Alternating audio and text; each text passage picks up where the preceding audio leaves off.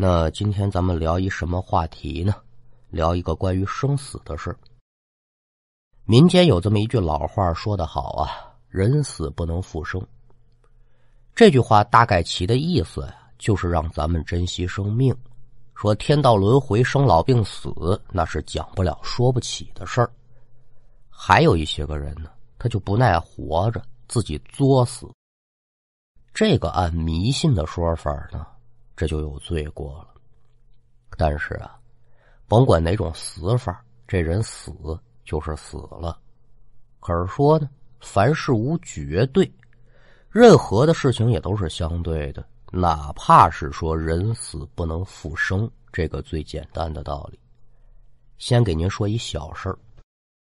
这事儿发生在二零一二年的广西玉林，在玉林本地呢，有一个姓黎的老太太。老太太这家庭条件呢，不老甚好的。是当地五保户。一二年年初这天早晨，村民呢跟往常一样，把老太太家门推开，给老人来送饭。发现老太太躺床上啊，就不喘气儿，一摸这身体还有点热乎劲儿，但俨然就是死人了。寿终正寝了，就给老人家张罗这棚白事吧。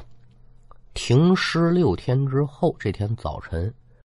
村民就来到停灵这房间，把这棺材盖子打开呀，最后瞻仰瞻仰仪容，可要跟老人告别了。棺材板一去掉，眼睛往里一瞧，哎，怎么回事？棺材里的李老太太呀，消失不见了。嘿呦，这可把在场众人给吓坏了。难不成说这有责人趁着夜黑风高之日，把老太太的尸体给偷走卖钱了？赶紧报警吧！众村民正想报警的时候呢，就发现这老太太呀，自己端着饭碗由打厨房里出来了。哟，你们都在这会儿呢？笑么滋那劲头，言谈举止呢，跟好人一样。这可把在场众人给吓得不轻。这怎么回事？诈尸了，还没等众人问，老太太先说话：“不是我说，你们好么样的把我放棺材里干嘛啊？我这刚睡醒，我就感觉肚子饿，起来想煮点东西吃。好家伙，这通给我忙活呀！好不容易才把这棺材板子给拿开，这要打不开，我就活活闷死在里头了。哎，您说这事儿它稀奇不稀奇？”对呀，村民也是不可思议呀！这人已然就死了，他怎么就又活过来了呢？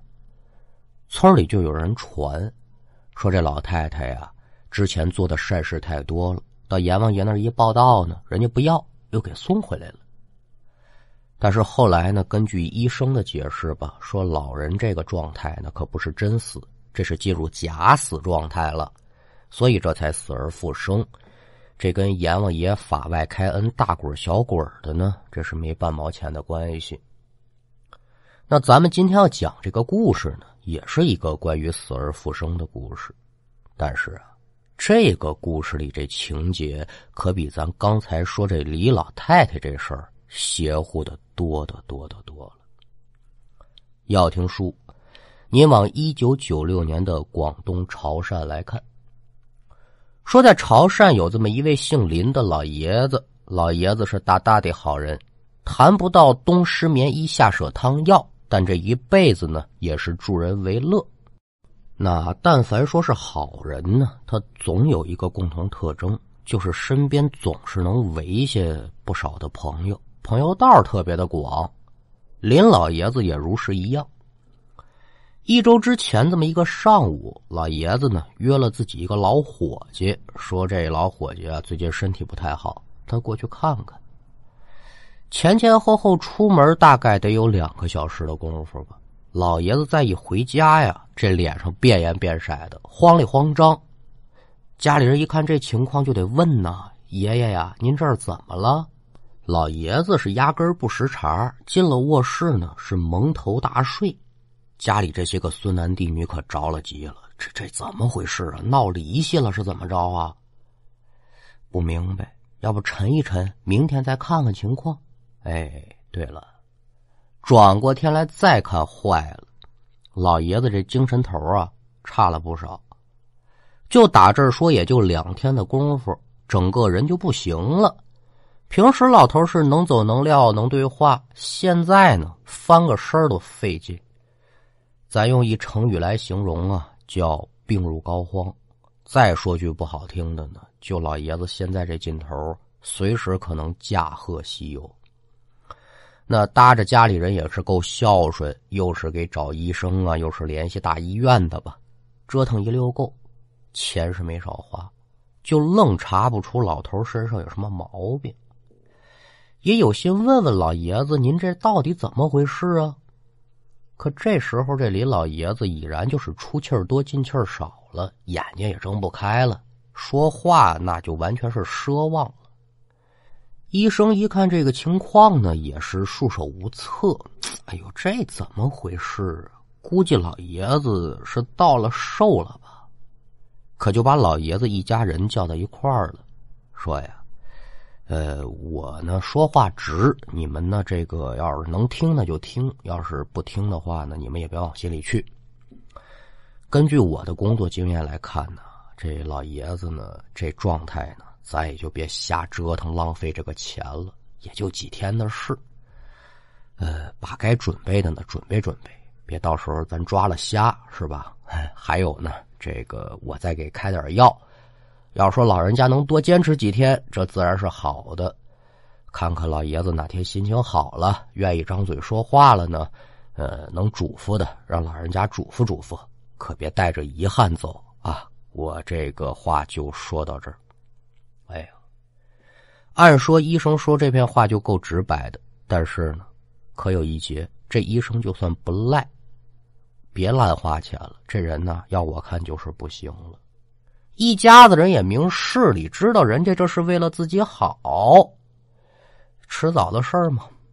但是有一节他们始终想不明白：老爷子好好一人，身体棒棒的，怎么说不行就不行了呢？而且是什么病导致的呢？查不出来，这不是邪门吗？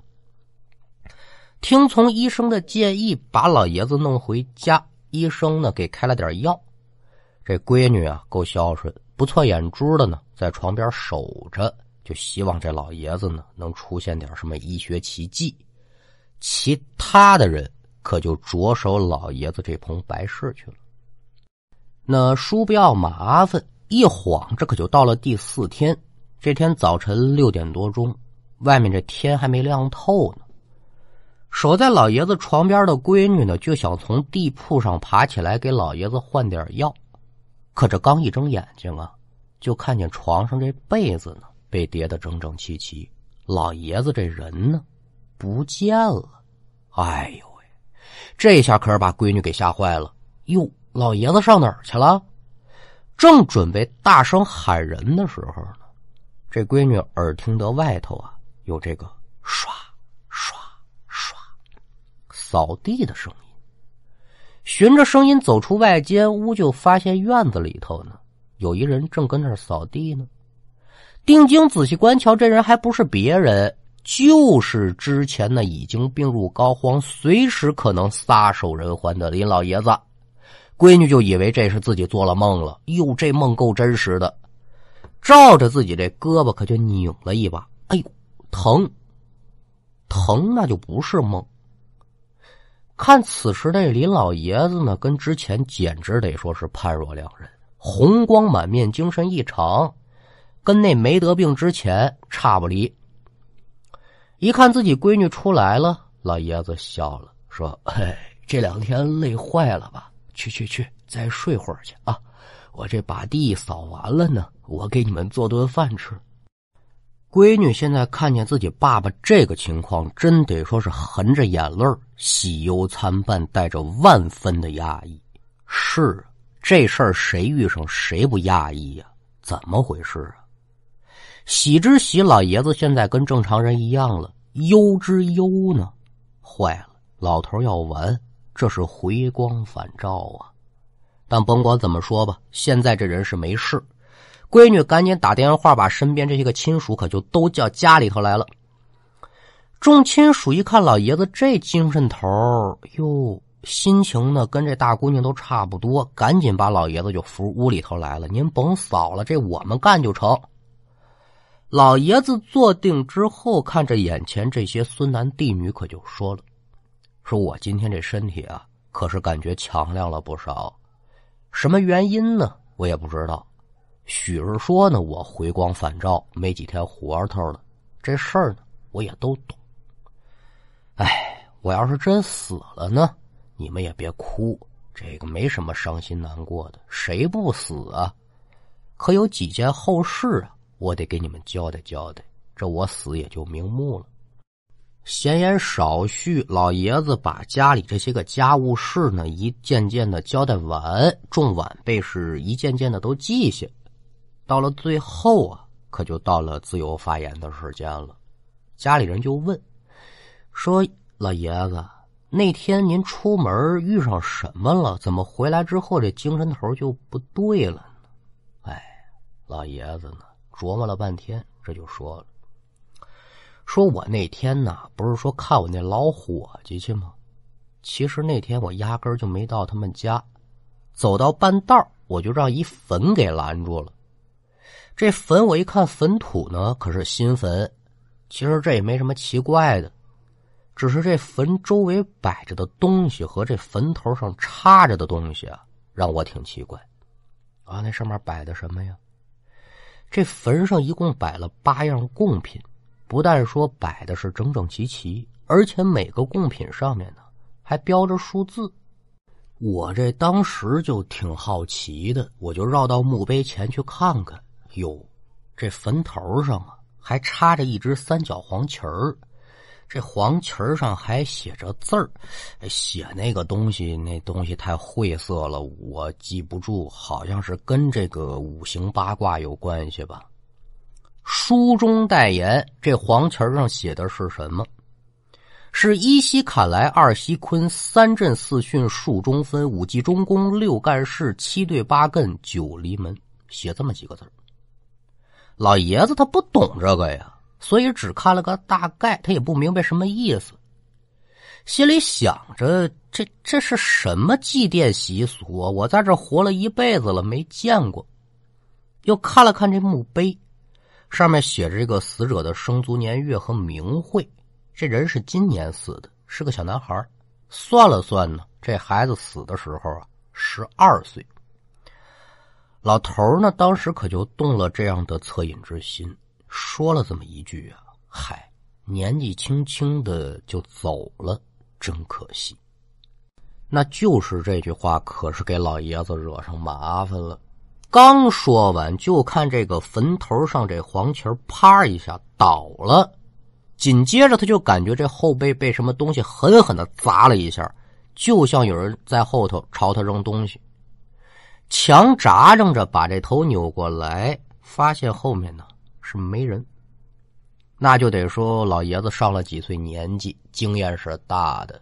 心说坏了，肯定是我刚才说错话了，让这孩子给听见了。这是要干嘛呀？抓我当替身不成吗？想到此一节，这林老爷子是口中念叨弥陀佛，噔噔噔，撒脚如飞就往家里跑。回到家中之后呢，他就觉得这个胸口憋闷，也说不出话，眼前是一片的漆黑。眼皮是沉的撩不起来呀，剩下的事儿呢，他可就不知道了。一直到今天早晨，这也不知怎么回事身上是一阵的轻快，身上这力气也恢复了，他就觉得呢是回光返照，这才起来扫院子，再给这孙男弟女的呢做最后一顿饭，该交代的交代交代，这不就能闭上眼了吗？老爷子这片话说完之后啊。家里人可又觉得说老爷子这是不是被小鬼给缠上了？这不是得什么病了？这就准备找高人给看看。可是啊，这边前脚刚走，再看这老爷子是噗，一口鲜血可就喷出来了，这人直接撂那儿了。这也就不到一个小时，林老爷子撒手人寰，就这么快，生死之间。人已然就是死过去了，家里人怎么伤心，怎么难过，怎么操持这棚白事，跟本书无关，咱也不说了。单说老爷子是七天之后出大殡。老爷子生前为人可是不错呀，出殡这天呢，来了不少的人。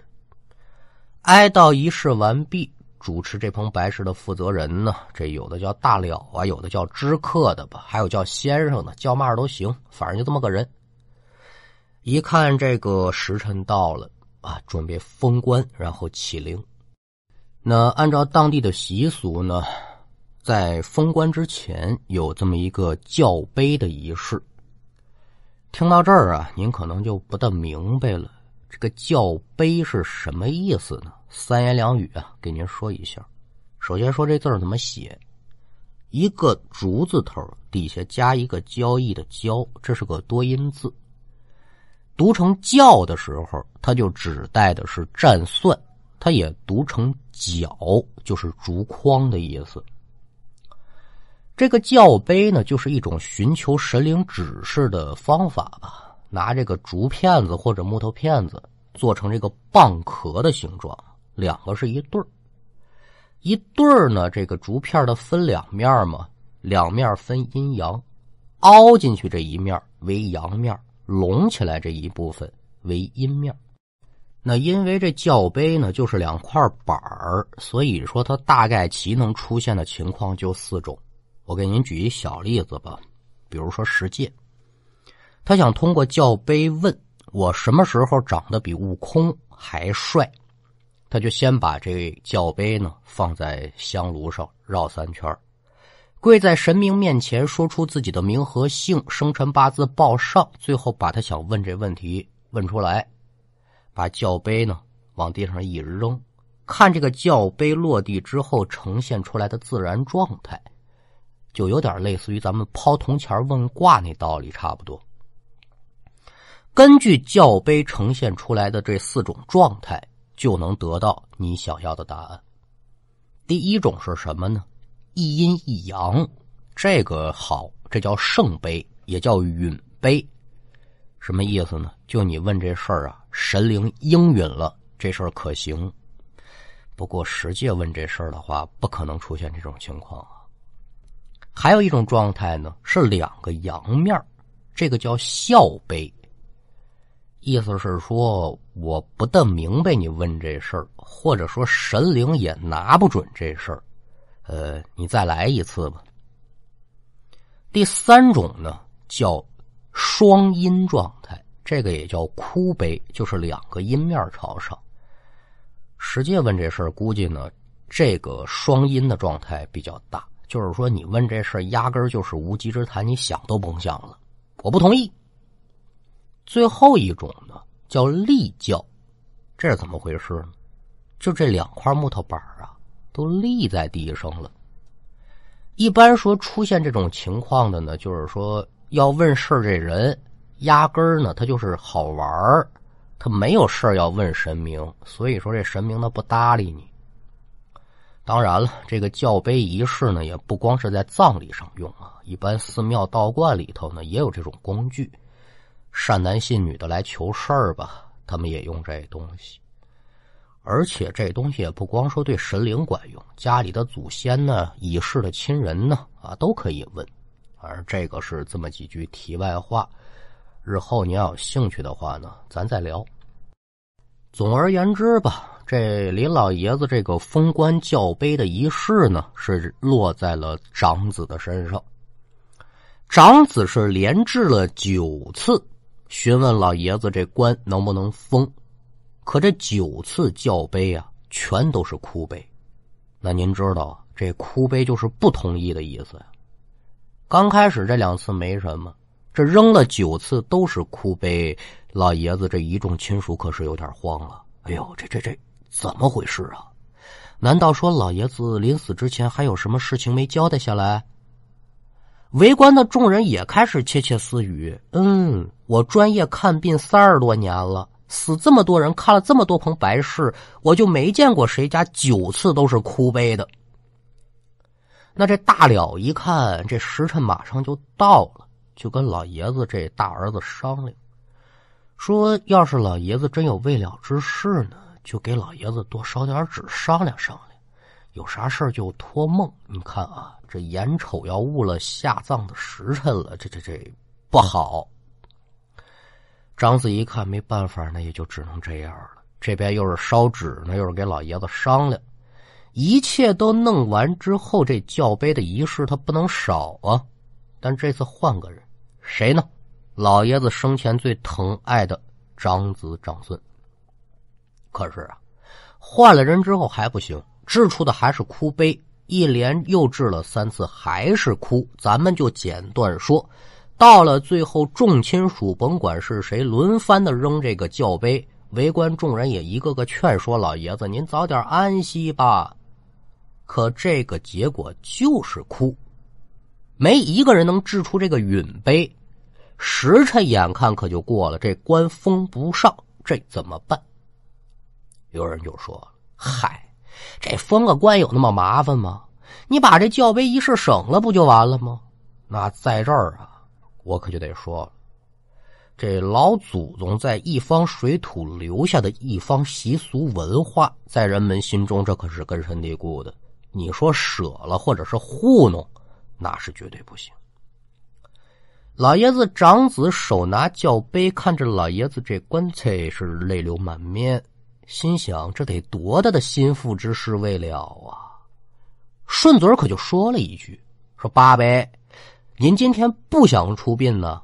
紧接着就把这教碑往地上一扔：“哟，您再看一个允碑，啥意思？是老子不想出殡。”这下全场是鸦雀无声了。所有人的目光可都投向了掷在地上的教碑，老爷子的亲属，包括白氏负责人，一时之间都不知如何是好。出殡之日本就是算好的，现在出了这样的情况，你说谁敢出头？没事咱就埋，没人敢。那要说这孩子呢，是真孝顺。哎呦喂，我爸爸今天不想走，还愿意在家待着。咱就待着，咱另选出殡的日子，也就是了。本主都说话了，那负责这棚白事的人就不能再说什么了。再找道士，另选日子。道士翻了翻黄历，掐指给算了算，重新出殡的日子是四天之后。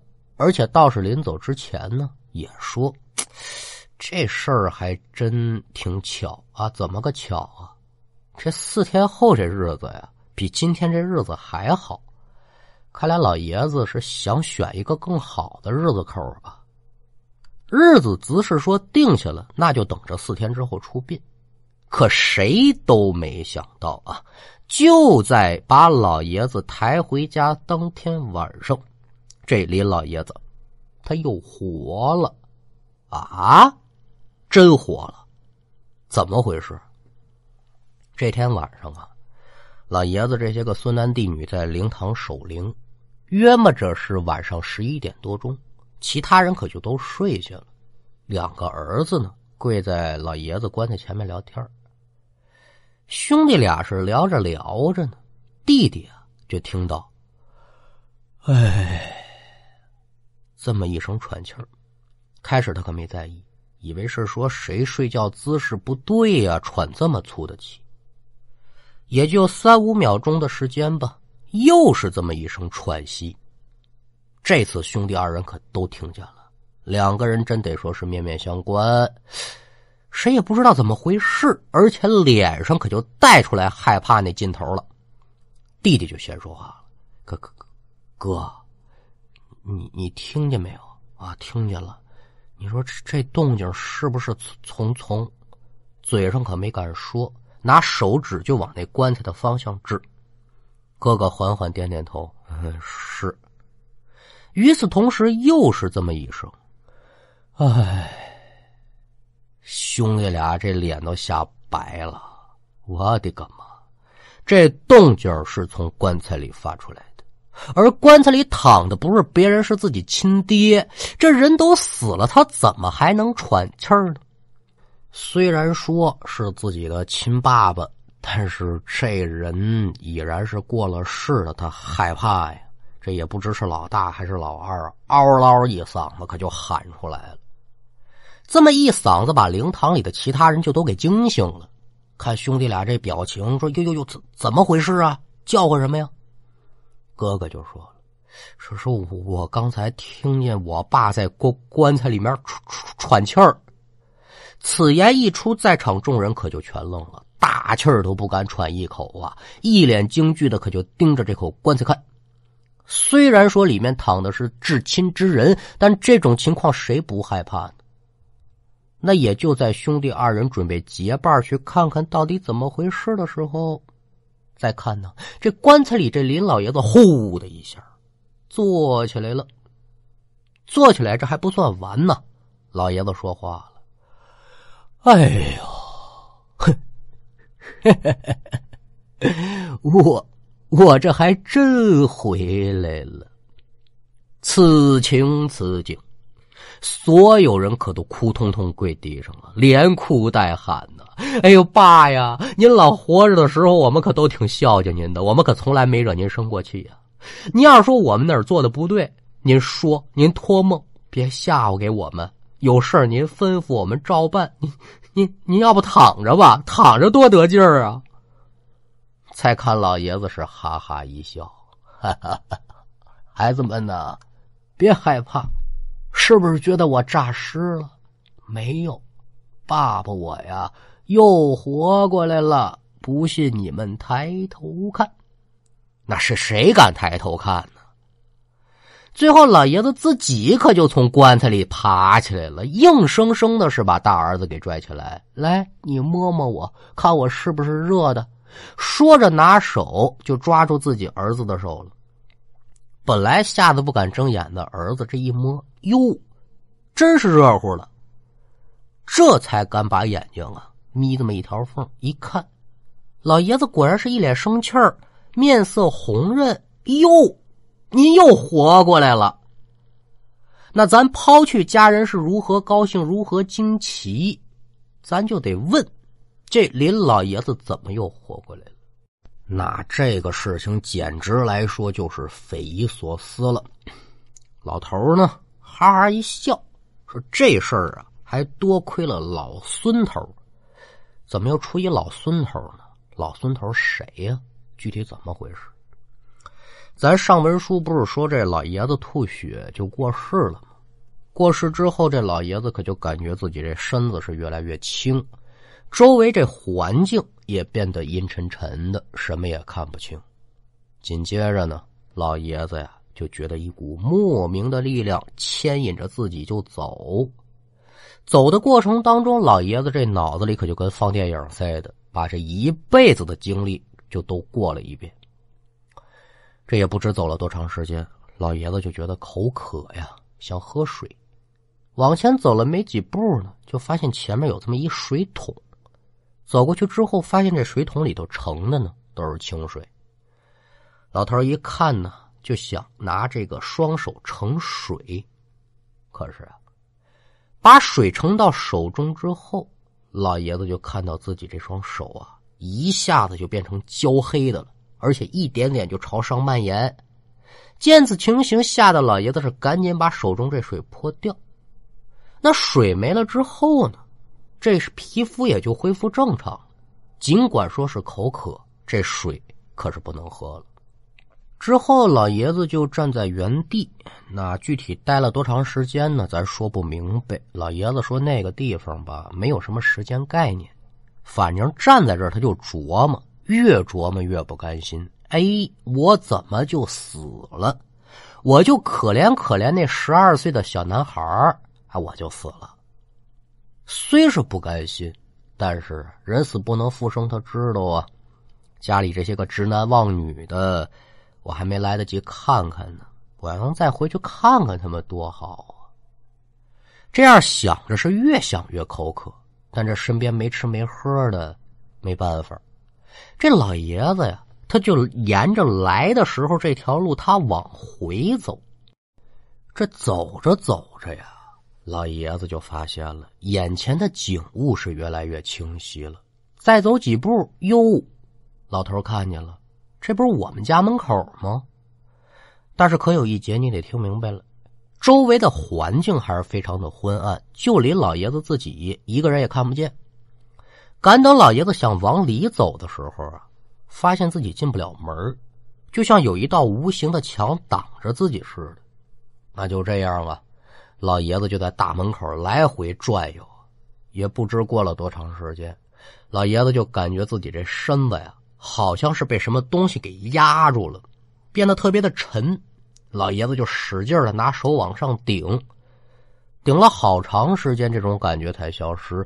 之后，这老爷子又尝试进自己的家门，而这次就成功了。进了家门之后，老爷子就看到入口处啊放着这么一碗米饭，米饭上呢有个鸡蛋。老头现在饿的不行啊，这啪啪几口把这饭就吃了。吃完之后，老爷子就听到自己亲人的哭声，想着：“哎呦，跟你们说别哭别哭的，怎么还哭呢？”就想进房安慰安慰去，自己就站旁边说，但甭管说什么。这家里人好像听不见，没办法，老爷子呢只好再次走出屋外。那也就在老爷子前脚刚踏出门槛之后，突然有这么一道白光是迎面而来，唰的一下可就到自己眼前了。这道白光真神奇啊！老爷子是不由自主的就跟着这光往前走，每走一步啊，前面就越来越亮。但是呢，光越亮，这视野可就越来越模糊了。林老爷子挺好奇呀，哟，这白光打哪来的呀？就想加紧脚步看看这白光到底源头在何处。就在这个时候，突然听到后面有人喊他的名字，但一回过头呢，可看不见人。随着喊他名字的声音越来越近呢，这老爷子感觉出来了，这动静我熟。正疑惑着呢，老爷这肩膀被人拍了一下，扭回身一看，哟。老伙计，怎么是你呀？不是别人，一个月前才去世的林老爷子的朋友老孙头。老孙头看见他也不打招呼，抓住林老爷子的手就说：“别说话，跟我走。”紧接着呢，老孙头拉着老爷子可就离开那道白光，朝另外一个方向走。走了很长时间，这老孙头才停下脚步。停住脚步之后，林老爷子可就问。老孙呐，你怎么在这儿呢？这都一个多月了，你咋不投胎去呢？老孙头哈哈一乐，嘿嘿嘿，我生前有福气，落了个寿终正寝。我现在在城隍手底下当差，今天来呀，就为你这事儿，找你这老小子可是费了劲了。老爷子听不明白，你你说的什么呀？还还还真有城隍爷呀？那有啊。我告诉你说，你阳寿未尽，你这是被冤魂害了。别人死了之后呢，都不知道自己死了，你是恰恰相反。哎呀，所以你也进不了地府，入不了轮回，你就只能在这阴阳两界的夹缝当中游荡。你这种人少极了，所以找你太费劲儿。今天呢是你回魂之日，所以呢。我只能在你家等你回魂，然后带你去地府，把你这事一一给说明白了，看看人家呢能不能放你一马。老爷子一听还有这事，那自然是高兴的不得了啊！跟着老孙头就来地府，把事情前前后后这么一说，再一看这老爷子呢一生行善，就特批老爷子回这个回生崖，重返阳间。把剩余的阳寿过完之后，再来地府报道，这才有了林老爷子起死回生的事情。老爷子把这篇话一说完，在场众人无不是啧啧称奇。哎呦喂，这这这这真的假的？假的？人都活过来了，那还有假吗？现在回想起来，如果当时是真不顾这些个规矩，强行的封棺下葬。那就算是说老爷子活了，那也得被活活闷死在棺材里。而老爷子死而复生的事情，在当地可谓是轰动一时，所有人都为之感叹。感叹之余呢，也为老人家感到庆幸。那至于说老爷子当天看到那个坟和那些贡品奇怪的摆放，还有那黄旗儿上面的字，高人呢也都给了解答。高人说呀，这是九宫八卦的口诀儿，但具体是什么作用呢？这高人可没给出一个准确的答案。既然说如此吧，老爷子索性他也不关心了。最起码自己现在是活得好好的，我也就别再徒增烦恼了。趁着自己还有这几年的命数，我呀继续的行善，继续帮助那些我力所能及能帮助的人，那多好啊！好了，今天的故事就给您讲完了，希望您能够喜欢。接。